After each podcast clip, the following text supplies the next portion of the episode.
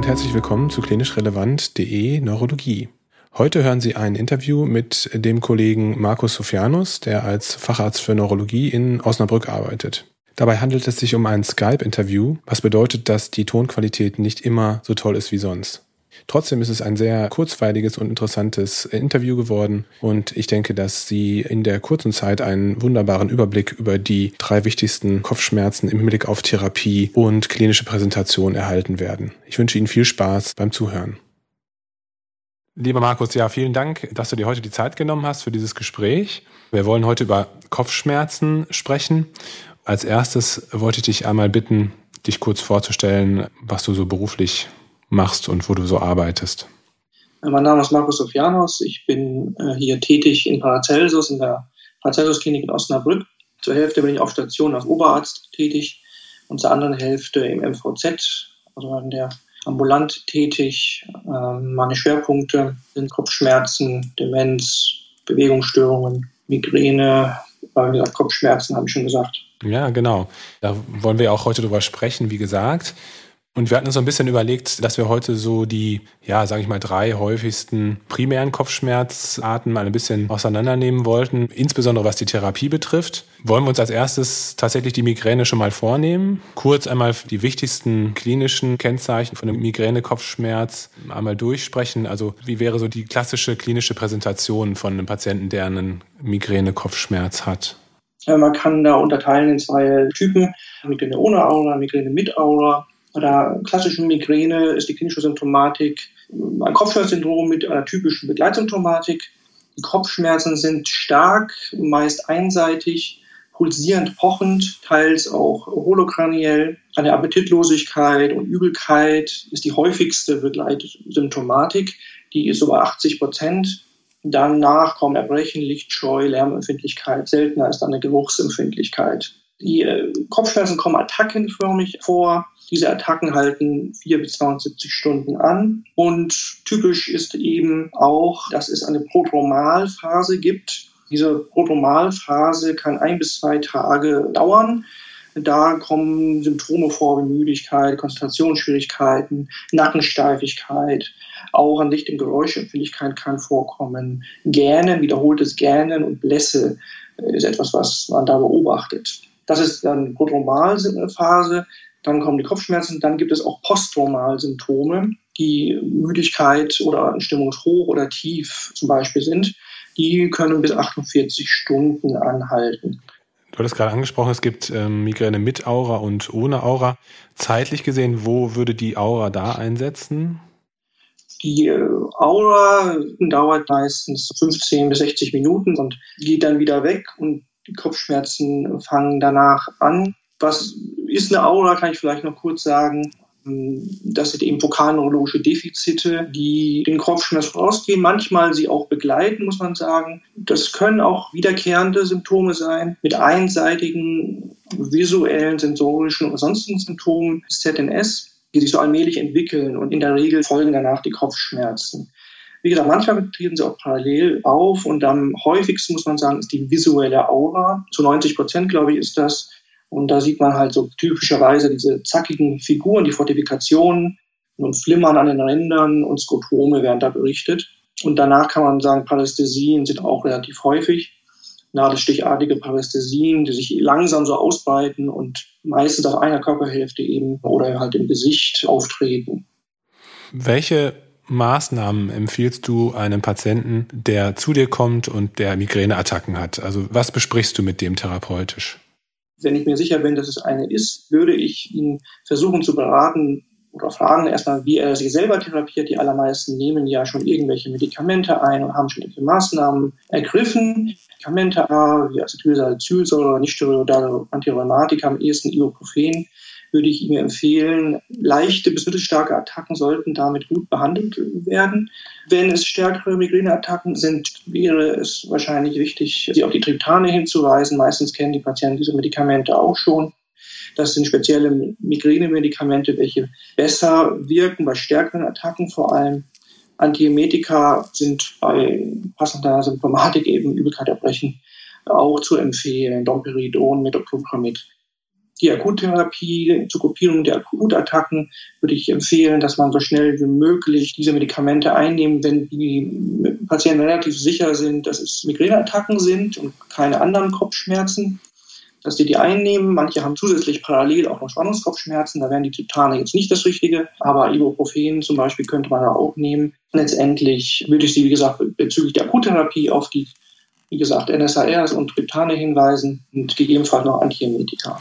Darf ich kurz nachfragen? Ähm, ich äh, kann mich erinnern, dass ich mal gelernt habe, dass man als erstes ein Antimetikum nehmen soll, also sowas wie Domperidon, Motilium, aufgrund der Magen-Darm- oder der Magenmotilitätsstörung, die auftritt, und dann erst mit einem zeitlichen Abstand von, weiß ich nicht, 15, 20 Minuten, dass man dann das Schmerzmedikament nehmen soll. Ist das immer noch leitliniengerecht?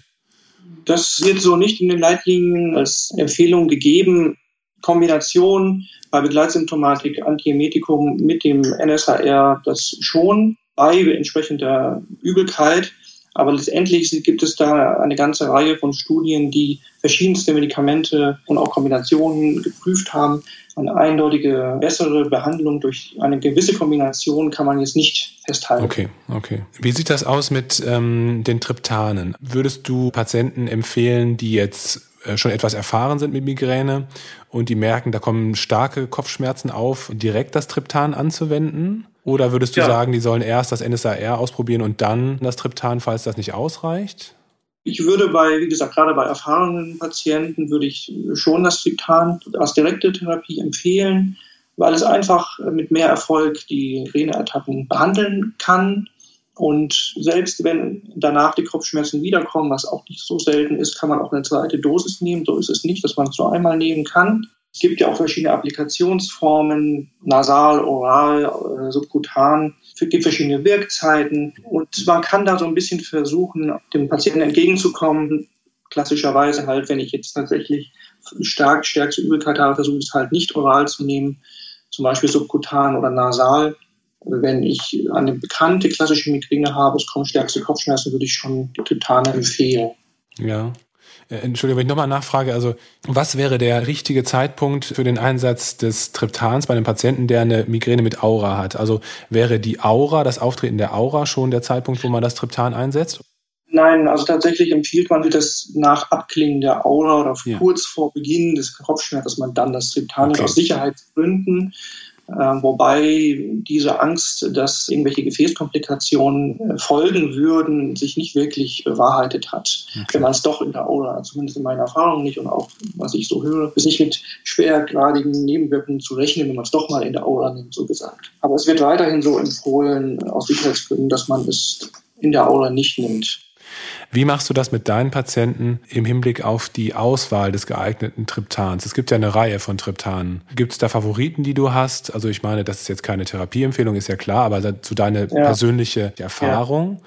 dazu?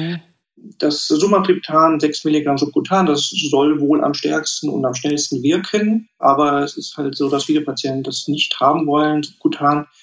Ähm, deswegen gebe ich zum Beispiel Fluvatriptan, das ist ein Medikament, welches etwas länger auch anhält von der Wirksamkeit und das ist auch etwas seltener zu diesem Wiederkehrkopfschmerz kommt, wenn das Medikament seine Wirkung verliert. Nur so als Beispiel Fluvatriptan als Tablette und man kann auch noch nasale Applikationsformen wählen, wie gesagt, bei Erbrechen oder Übelkeit.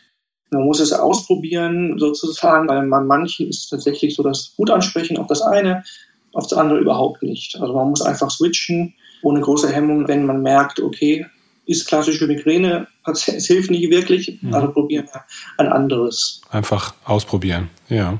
ja. Okay, was sind so, du hast gerade gesagt, es gibt natürlich auch nicht medikamentöse Strategien, um Migräne zu behandeln. Was sind so da die wichtigsten Tipps, die du deinen Patienten gibst diesbezüglich? Das äh, Erlernen von Entspannungstechniken und aerober Ausdauersport, das ist das, was man meist empfiehlt leichtgradige, also Joggen, Schwimmen, ist kein, kein Extremsport. Stressbewältigungsstrategien, je nachdem, welche psychischen Komobilitäten noch dabei sind, ist das noch natürlich eine psychiatrische, also Verhaltenstherapie, Gesprächstherapie wäre dann auch eine Schiene, die man verfolgen kann und sollte, wenn eben entsprechende Symptome da sind. Natürlich ist die Kombination nicht ideal zielführender als nur eine von beiden. Okay. Wie ja. sieht's aus mit medikamentöser Prophylaxe, Kopfschmerzprophylaxe bei Migränepatienten? Wann ist für dich der Zeitpunkt gekommen, darüber zu sprechen und das auszuprobieren? Wenn man jetzt sagt, episodische Migräne, die drei oder mehr Migräneattacken pro Monat hat, die die Lebensqualität eben beeinträchtigen, oder auch, wenn man sieht, dass ein Risiko des Entwickelns eines Kopfschmerzes bei Medikamentenübergebrauch vorliegt. Ja. Die Patienten nehmen schon 10 bis 15 Tabletten im Monat ein oder vielleicht auch mehr. Also wichtig ist da halt das Kopfschmerztagebuch. Das sollten Sie unbedingt führen, mindestens einen Monat, dass man das gut überblicken kann. Wenn Sie Migräneattacken haben, die regelmäßig 72 Stunden anhalten sollten, wenn man sieht, dass Triptane ja nicht die Akuttherapie halt nicht besonders gut hilft, auch wenn die vielleicht wegen Nebenwirkungen der Akuttherapie nicht gut tolerieren oder so, dann würde ich eine Prophylaxe empfehlen. Ja, welche Medikamente sind es? Beta-Blocker, Metoprolol, Propranolol, Calcium-Antagonisten, Anarizin, Topiramat. Wahrscheinlich ist das mein Favorit. Amitriptylin kann man auch geben, weil Proinsäure ist zwar auch noch drin, aber wird, glaube ich, heutzutage ja selten gegeben. Angiotensin-Rezeptorblocker, Satane, das sind die Möglichkeiten, die man hat. Leider haben diese sämtlichen Medikamente gewisse Nebenwirkungen, weil es halt alles nicht für die Migräne entwickelt worden ist, sondern entweder Blutdruckmedikamente sind oder Antidepressiva oder Epilepsie, Antikonvulsiva eben. Und deswegen ist die Adherenz ähm, nicht besonders gut bei dieser Medikation. Aber trotzdem muss man es geben. Ja.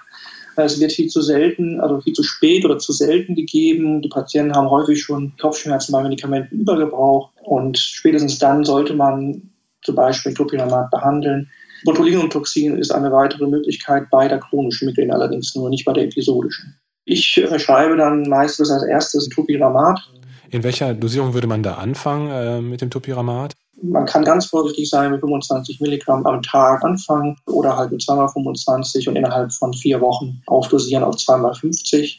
Und dann muss man halt gucken, haben die Patienten Konzentrationsstörungen, Müdigkeit, Kribbelparästhesien können auftreten. Das ist wichtig, da nochmal nachzufragen. Das Problem ist halt, man kann es halt nicht sofort beurteilen. Man muss es eine Weile geben, bevor man da irgendwie einen Erfolg oder Misserfolg beurteilen kann.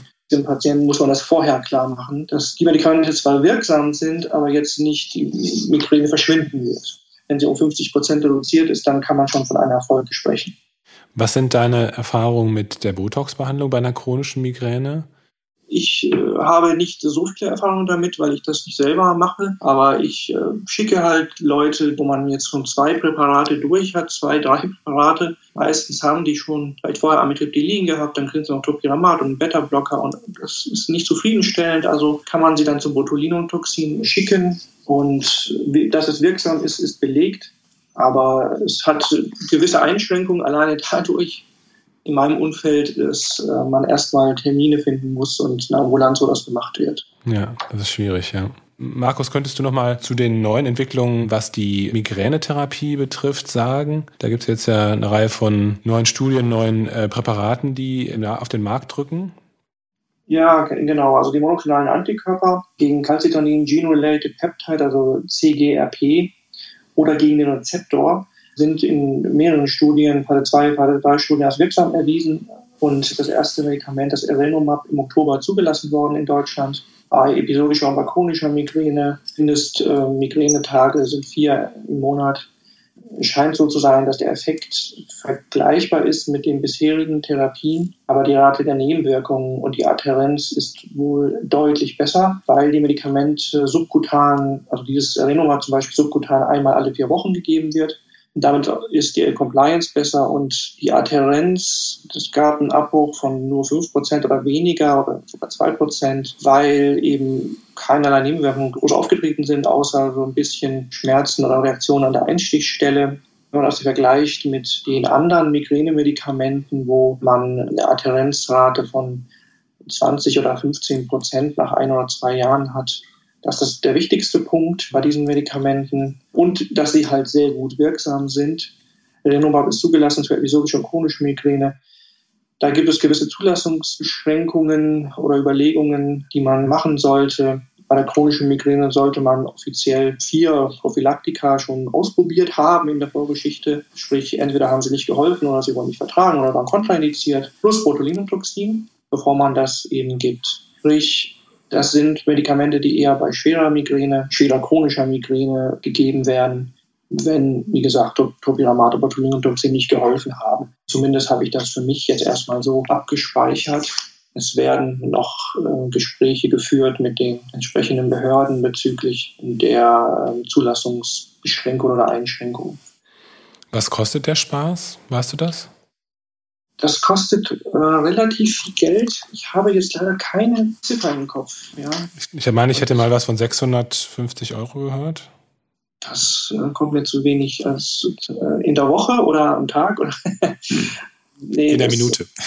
das kommt mir etwas niedrig vor. Ich weiß nicht. Ja, ich. Ähm, ja, okay. Wenn wir nochmal zu einer zweiten sehr häufigen primären Kopfschmerzart kommen können, nämlich dem Spannungskopfschmerz. Wie grenzt sich der Spannungskopfschmerz klinisch ab zu der Migräne oder von der Migräne ab? Der episodische Kopfschmerz von Spannungstyp ist ein milder bis mittelschwerer Kopfschmerz, holozephal. Der holozephal ist meist mit dumpfdrückenden Charakter. Es gibt eben keine vegetative Begleitsymptomatik zu beobachten. Und wenn sie da ist, ist sie minimal ausgeprägt. Und die körperliche Betätigung, normale körperliche Betätigung führt eben nicht zu einer Verstärkung der Kopfschmerzen im Gegensatz zur Migräne. Die Kopfschmerzepisode kann hier zwar auch Minuten bis Tage anhalten, aber es ist meistens doch eher kürzer. Halbseitige Form gibt es wohl, aber da muss man Differentialdiagnose zur Migräne ganz vorsichtig sein, dass man da keine Migräne verpasst, die vielleicht nur leichtkeilig ist. Auslöser können stressfieberhafte Infekte sein. Komorbiditäten sind sehr häufig Depressionen, Schlafstörungen, auch Restless Legs kann eine Komorbidität sein. Wie gesagt, nach den Kriterien wird halt viel Wert darauf gelegt, wie die Lokalisation ist. Ist es jetzt einseitig oder ist es beidseitig? Ist es drückend im Gegensatz zu pulsierend bei der Migräne? Ist es leicht bis mittelstark im Gegensatz zu stark? Und es gibt keine Verstärkung durch körperliche Routineaktivität im Gegensatz zu Verstärkung bei der Migräne. Viel seltener. Photophobie, Phonophobie kann auch mal vorkommen, aber viel milder und seltener und, und eigentlich keine Übelkeit oder Erbrechen. Und die äh, Patienten haben ja dann offensichtlich auch einen etwas weniger ausgeprägten Leidensdruck. Also wie sieht da die empfohlene ähm, medikamentöse Behandlung aus oder wie sieht die Behandlungsstrategie an sich insgesamt betrachtet aus? Also wenn Sie den Weg in die Praxis finden, haben Sie meistens keinen seltenen, äh, sondern einen häufigen Spannungskopfschmerz. Also wenn man eins bis 14 Tage im Monat Kopfschmerzen hat, über drei Monate. Sehr viele haben natürlich eine chronische Form. Das ist ein Kopfschmerz, der an 15 oder mehr Tagen über mehr als drei Monate äh, auftritt. Und das ist dann schon eine ernsthafte Erkrankung, die auch unterbehandelt ist. Die äh, Prophylaxe wird da empfohlen. Da ist Amitriptylin noch das Medikament erster Wahl, weiterhin 50 bis 150 Milligramm. Wichtig ist da langsam aufzudosieren, das Medikament zur Nacht geben. Das äh, macht halt auch Müdigkeit. Als Alternative wäre Doxepin möglich. Das ist noch am besten belegt. So mit der SSRIs und SNRIs, Mirtazapin, Venlafaxin oder Topiramat sind dann zweiter Wahl. Sehr wichtig sind hier auch die nicht-medikamentösen Maßnahmen, Entspannungstechniken erlernen, niedriggradiger Ausdauersport, Stressbewältigungstechniken, sowas wie äh, autogenes Training nach Jakobson empfehle ich immer ganz gerne. Erzähl denen, was die so alles machen können und sag nochmal, dass die, die Akuttherapie, also auch die NSARs halt, Ibuprofen einfach oder Acetylsalicylsäure, Metamizol, Paracetamol, dass sie das durchaus nehmen dürfen und können, vorausgesetzt, dass es nicht so häufig gemacht wird. Und empfehle, dass man einen Kopfschmerzkalender führt. Möchte sie dann gerne wiedersehen nach sechs bis neun Wochen, soll einen Kopfschmerzkalender führen, sollen diese nicht medikamentösen Maßnahmen, die ich gerade angeschnitten habe, befolgen. Und weil die allerwenigsten wollen, selbst dann, wenn sie die Kriterien erfüllen, tatsächlich eine Prophylaxe einnehmen. Also selbst wenn ich die da wirklich überreden will, das funktioniert meistens nicht. Die wollen gerne auch erstmal abwarten und okay, das ist auch in Ordnung. Und nach sechs bis neun Wochen habe ich dann einen Kopfschmerzkalender, wo ich das besser überblicken kann und, sehe dann, ob die nicht medikamentösen Maßnahmen, die sie in der Zwischenzeit durchgeführt haben, einen Erfolg haben oder nicht. Wenn man sieht, dass eben die Frequenz noch viel zu hoch ist oder wie gesagt, ein Kopfschmerz bei Medikamentenübergebrauch droht oder schon vorhanden ist, dann ist höchste Eisenbahn, dass man prophylaktisch tätig wird, sowohl bei der Migräne wie auch beim Spannungskopfschmerz. Darf ich kurz fragen, deine Erfahrungen im Bereich Amitriptylin, Trimipramin, gibt es da irgendwelche Unterschiede? Also das Trimipramin, aus meiner Erfahrung, kann man manchmal etwas besser dosieren, also von was die Tropfen betrifft. Wie, wie machst ja. du das? Kann ich dazu nicht sagen, weil ich das nicht, nicht gebe. Ja. Also ich habe mich jetzt auch wirklich als Amitriptylin gehalten. Mhm. Und wenn es nicht funktioniert, probiere ich, also dann setze ich manchmal auch Doxepin um. Und dann, wenn auch zum Beispiel eine Depression vorliegt, Schlafstörungen, versuche ich es halt auch mit dem Metazapin, wenn ja. das auch nur zweite Wahl ist. Aber mhm. es hat halt weniger Nebenwirkungen. Und Amitriptylin würdest du mit, mit 10 Milligramm dann anfangen oder? Meistens fange ich mit 10 oder 25 an, ja. so Nacht und dosiere dann langsam hoch auf 50 äh, und hoffe, dass äh, die 50 ausreichen. Laut Leitlinien soll man halt auch weiter hochgehen, bis 75 bis 150. Aber alles als, als abendliche Dosis oder auch auf morgens und abends verteilt? Ich gebe es meistens, also wenn möglich, äh, einmal täglich. Mhm. Der Clusterkopfschmerz, das ist nochmal ein deutlich akuteres Krankheitsbild. Ich kann mich an ein paar Patienten aus der Notfallambulanz erinnern. Was ist das für eine Kopfschmerzart? Wie präsentiert die sich klinisch? Was sind so die charakteristischen Symptome? Ja, das sind eben stärkste Kopfschmerzen. Wenn man das einmal erlebt hat, dann, dann weiß man, wie das ist. Die sind einseitig und sind, werden von autonomen parasympathischen Symptomen begleitet im Kopfbereich. Diese sind lateralisiert und auf der gleichen Seite wie die Kopfschmerzen. Sprich, konjunktivale Injektion, Lacrimation, nasale Kongestion, Lidödem kann auftreten, Schwitzen im Bereich der Stirn und des Gesichts, Miosis oder Ptosis. Es muss nicht alles vorhanden sein. Schon eins von diesen, die ich gerade eben genannt habe, laut Kriterien plus die klassische körperliche Unruhe oder Agitiertheit. Das passt dann zum Clusterkopfschmerz. Wenn die Attacken eben auch passen, ja, müssen fünf Attacken laut Kriterien sein, welche stark oder sehr stark Schmerzen, welche orbital, supraorbital oder temporal lokalisiert waren und die 15 bis 180 Minuten anhalten. Diese Attacken, die treten in Serien auf, ja, die Wochen oder Monate andauern. Das sind so eine Cluster-Episoden. Dazwischen gibt es Remissionszeiten und die können Monate oder Jahre anhalten. Und beim episodischen Clusterkopfschmerz dauern diese Episoden sieben Tage bis ein Jahr mit schmerzfreien Episoden von mindestens drei Monaten. Es gibt auch einen chronischen Clusterkopfschmerz, der ist 10 bis 15 Prozent. Das sind Attacken, die ein Jahr oder länger ohne Remissionsphase auftreten oder Mittelmissionsphasen, die weniger als drei Monate an. Wie kann ich meinem Patienten helfen, wenn er so einen Kopfschmerz hat und zu mir in die Praxis oder in die Notfallambulanz kommt? Ja, zum einen Triptane sind gut wirksam, Sumatriptan, 6 Milligramm subkutan wird empfohlen oder Zolmitriptan, zum Beispiel 5 Milligramm nasal. Zusätzlich hat man die Möglichkeit, Sauerstoff zu geben, 100 Prozent. Über so einen Rückatembeutel, 12 Liter pro Minute über 15 Minuten, soll bei ungefähr 80 Prozent der Patienten helfen. Ist natürlich gut, weil es eben logischerweise ohne Nebenwirkungen ist. Das wäre so die Attackenkopierung. Bei diesem Patienten ausgeprägten Leidensdruck, da muss man halt auch eine Behandlung starten. Corticoide sind wirksam, 1 Milligramm pro Kilogramm Körpergewicht. Allerdings haben Corticoide die bekannten Nebenwirkungen, sollte man eher so als überbrückende Therapie benutzen, bis man es geschafft hat, ein Prophylaktikum aufzudosieren. Da gäbe es Verapamil als Medikament erster Wahl, sonst Lithium und Topiramat. Du hast gesagt, es ist schwierig, das aufzudosieren oder schwierig, das richtige Medikament zu finden als Prophylaktikum, oder? Wie meintest du das? Naja, ich, ich persönlich habe ein bisschen Respekt vor Verapamil, weil es immer Bradykardien ja. AV-Block machen kann und Gut, es sind meistens äh, sind Männer zwischen 20 und 40 ist wohl das häufigste, wobei es gibt ja noch mal einen Peak, glaube ich, später bei 60 oder so. Also es sind durchaus Leute, die auch dann rauchen oder auch durchaus kardiale erkrankt sind. EKG-Kontrollen sollen gemacht werden und das ist nun mal das Medikament erster Wahl. Drei bis sechs mal 80 Milligramm am Tag ja, angeblich bis 960 Milligramm am Tag. Das hatte ich jetzt bis jetzt noch nicht gegeben. Aber ähm, das soll man auch sehr hoch dosieren und ist das Medikament weiterhin erster Wahl. Ich habe auch Erfolge mit Topiramat gesehen, muss ich sagen. Da sind die Leute schon sehr froh, wenn man die Akutbehandlung in den Griff bekommt. Aber klar, manche brauchen nun mal auch eine Prophylaxe. Mhm. Ähm, ist es eigentlich sinnvoll, Clusterpatienten auch eine Sauerstoffversorgung für zu Hause zu verschreiben, dass sie das selber anwenden können? Ja, auf jeden Fall. Ja. Also das habe ich auch schon mehrfach gemacht. Das wird wohl übernommen. Man sollte sich halt kurz erkundigen, aber es wird eigentlich übernommen von den Krankenkassen. Gibt es noch einen Unterschied, was die Therapie der chronischen Cluster-Kopfschmerzpatienten betrifft? Meines Erachtens nicht. Es gibt Alternativbehandlungen, die, weil sie invasiv sind, teilweise den chronischen vorbehalten sind. Also bilaterale Stimulation des Nervus occipitalis major bzw. Ganglion sphenopalatiniums, operative Maßnahmen. Aber sonst gilt, diese Behandlung kann kurzfristig gegeben werden. Man kann ja nicht Wochen und Monate warten, äh, bevor man die Medikamente gibt bei diesen Patienten. Gut, ja, vielen Dank. Ähm, eine letzte Frage habe ich noch an dich, Markus. Gibt es irgendeine Literaturempfehlung, die du hast, was jetzt Kopfschmerzen betrifft? Gibt es ein gutes Buch oder eine gute Internetseite, einen guten Link, den du empfehlen kannst? Also ich würde auf jeden Fall die Deutsche Migräne- und Kopfschmerzgesellschaft empfehlen, also die Seite. Da gibt es auch Links zu zum Beispiel der deutschen Übersetzung der aktuellen internationalen Klassifikation der Kopfschmerzen.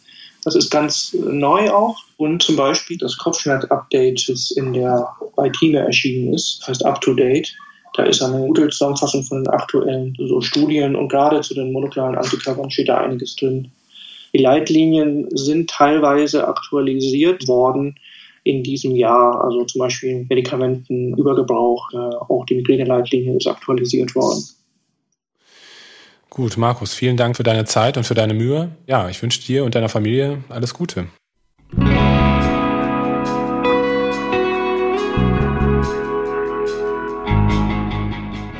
Liebe Kolleginnen und Kollegen, vielen Dank fürs Zuhören. Ich hoffe, Sie haben auch heute wieder viel gelernt und konnten wichtige Informationen und Details für Ihren klinischen Alltag mitnehmen. Wie immer können Sie über kontakt.klinisch-relevant.de Kontakt zu uns aufnehmen und Anregungen, Fragen und konstruktive Kritik loswerden. Das gleiche ist auch über unsere geschlossene Facebook klinisch relevant Neurologie Gruppe möglich. Das ist natürlich noch viel interessanter, weil Sie mit anderen Kollegen in den Austausch gehen können.